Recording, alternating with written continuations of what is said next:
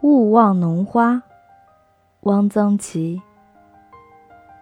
我至今还不知道勿忘农花是什么样子，我不知道我是否曾经看见过。中国大概是有的吧，但知道这种花的名字的，一定比见过这种花的人多。若是不是很美呢？是不是当得起这样的名字？它的形色香味。专能作为一个灵觉的叮咛，虽然有点感伤，但还不至为一个很现代的聪明人所笑吧。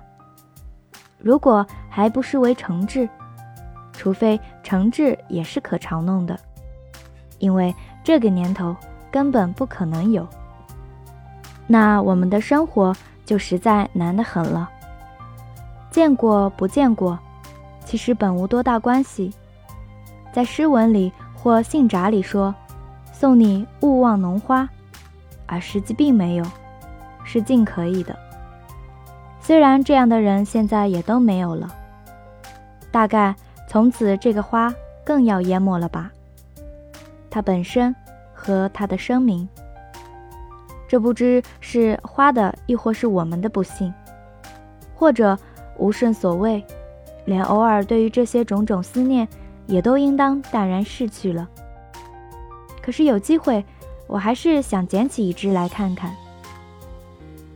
在昆明，有一次，英国政府派来的一个给战地士兵演讲音乐欣赏作为慰劳的生物学家，想听一点中国的乐器歌曲，在一个研究院的实验室里开了一个小茶会，听了几个名家的琵琶笛子。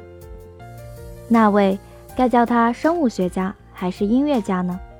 也有一个节目，七弦琴独奏。他显然对这个躺着的古乐器还不顶习熟。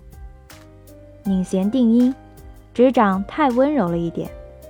七弦琴无疑的是乐器里顶精致、顶不容易服肆的一种。一点轻微的慌乱，叫他的脸上过去了又泛上来一片红。他镇静自若着。而不是低低举目看一看，看着他的人，含笑的腼腆极了。这一笑是感谢大家关切了这半天，现在没有问题了。他正一正身子，轻咳一声，普安咒，又向身旁的人笑了一笑。这三个中国字说的是不是差不多？安咒是常听到的琴曲。近乎描写音乐，比较容易了解。可是这一支庄严肃穆的曲子我没有听。我一直看他，看他的明净的头和他的手。我好像曾经看过这样的手，但没有一双手我曾经这样的动情的看过。也许那样的手并不在做着这样的事情，矫健、灵活、敏感、热情。那当然，可是吸引我的是十个手指同时那么致意用力，那么认真，那么道，充满精神，充满思想，有时稍见迟疑。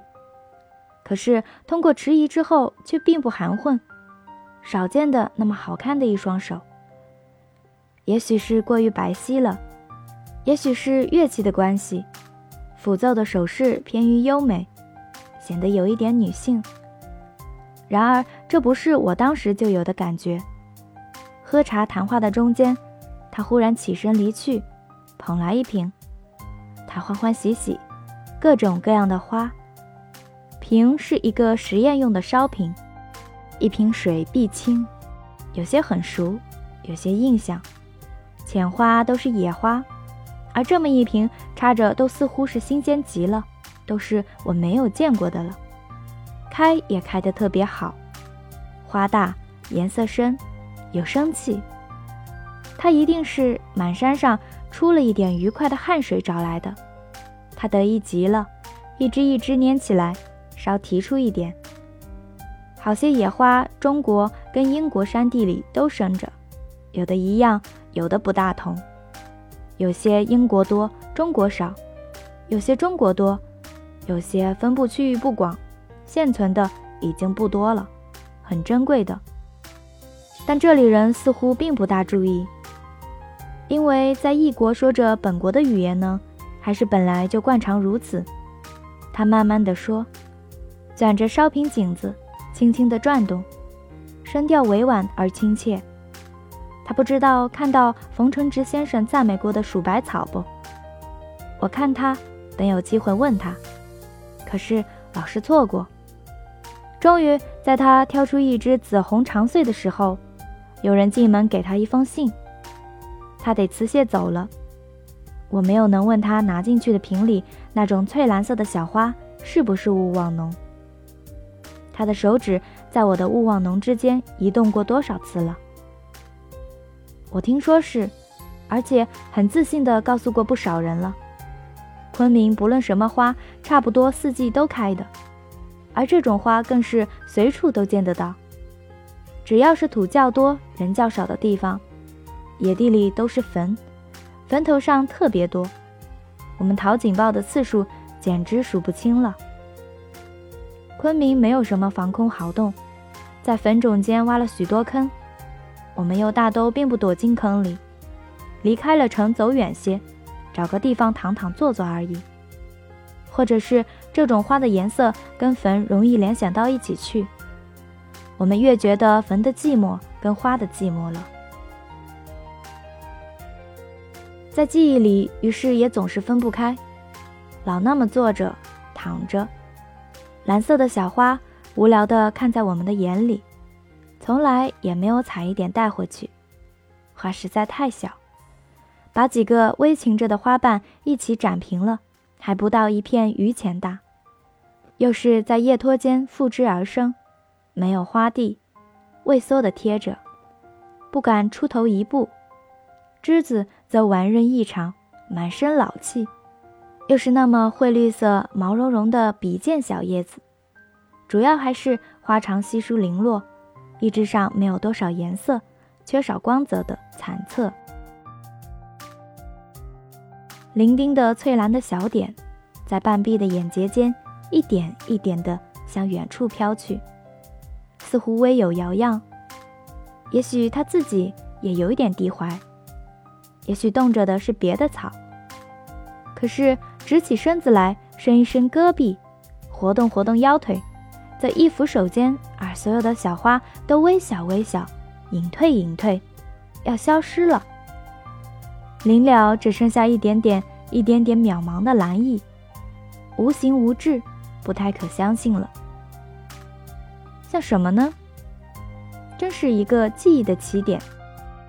哦，可是尽管这并不是真的勿忘浓花吧，是一个误会。误会常常也很有意思，特别是推究怎么会有这个误会，你的推究和你的发现都不会落空。昆明那一段讨警报的日子，我们总记得，比起那些有趣的穿插。吸干了整个时间的那种倦息、酥嫩、四肢无力、头昏昏的、近乎病态的无情状态，尤其叫我们往往心里发甜。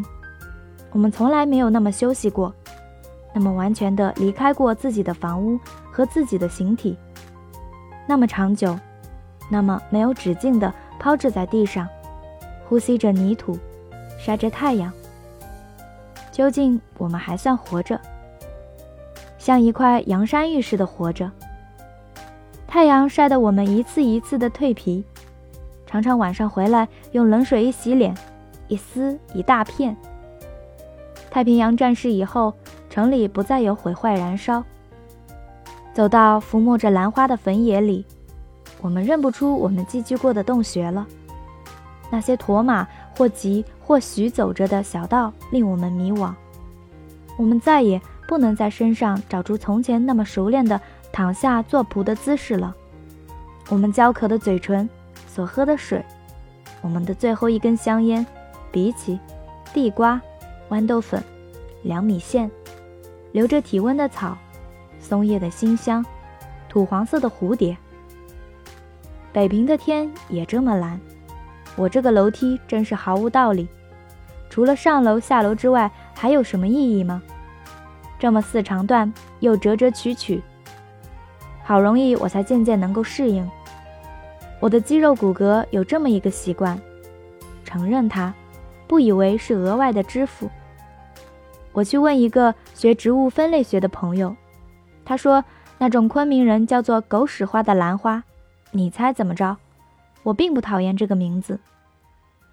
一个东西，我们原可以当这两样看，地肥些，花就长得茂盛；看见狗拉了屎，又看见了花，因而拉在了一起。这个孩子，当然是个孩子，寄出了他心里的一份惊喜。其实并不是真正的勿忘农，不过是有点像。有点像吗？那就好，我并不失望，我满足了。因为我可以有满足的等待。看花才十日，栽花十五年，一云老矣。